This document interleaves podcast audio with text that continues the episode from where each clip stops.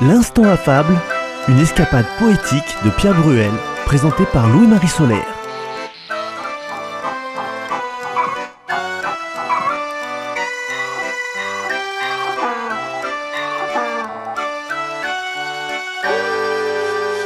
Le fabuliste Jean de La Fontaine a vécu sous le règne de Louis XIV qui se faisait appeler le roi soleil. Un autre personnage avant Louis XIV voulait être pris lui aussi pour le soleil.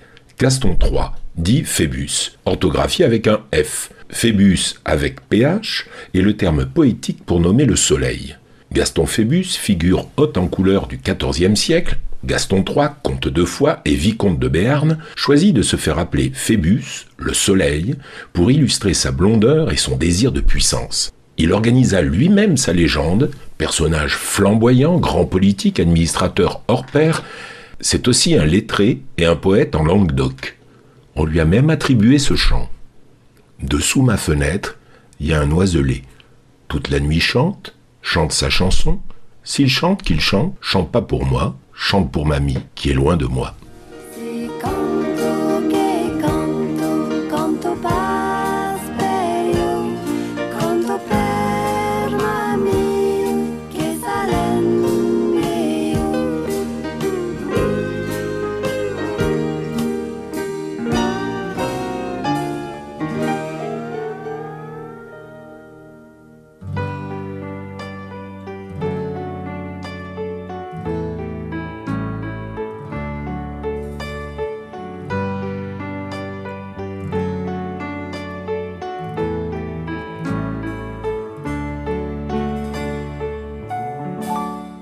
Le titre de la fable d'aujourd'hui est Phébus et Borée.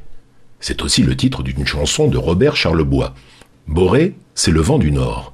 Au début de la fable, Borée défie un voyageur, siffle, souffle, pour forcer ce voyageur à resserrer son balandra.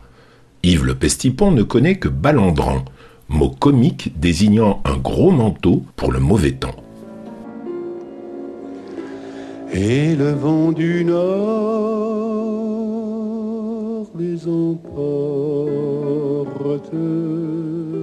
dans la nuit froide de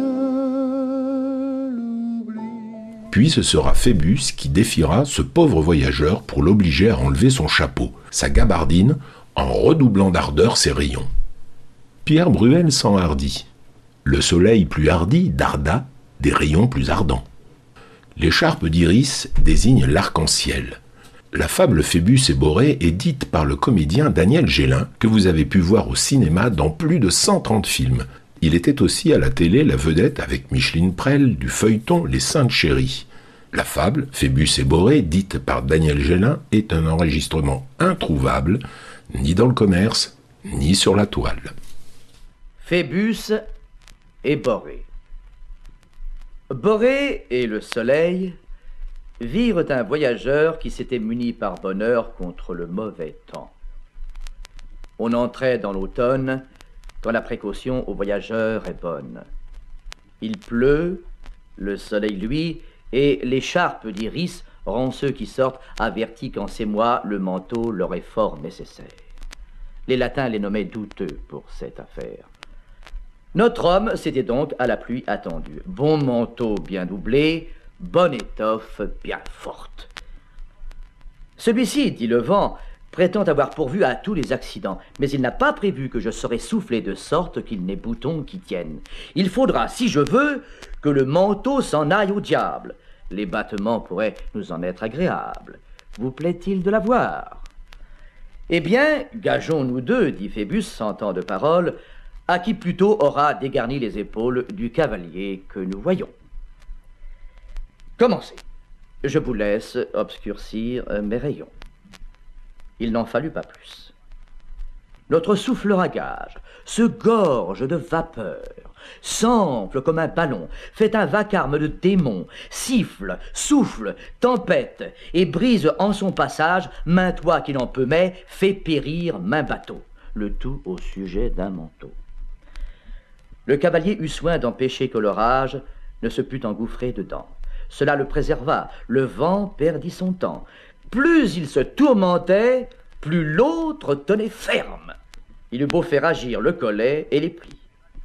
Sitôt qu'il fut au bout du terme, qu'à la gageure en avait mis, le soleil dissipe la nue, récrée, et puis pénètre enfin le cavalier, sous son balandra fait qu'il sut, le contraint de s'en dépouiller.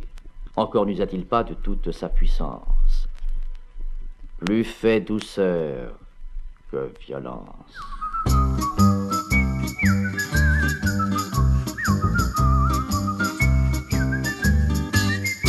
L'instant affable, une émission écrite par Pierre Bruel, réalisée par Francky Guéret et présentée par Louis-Marie Solaire.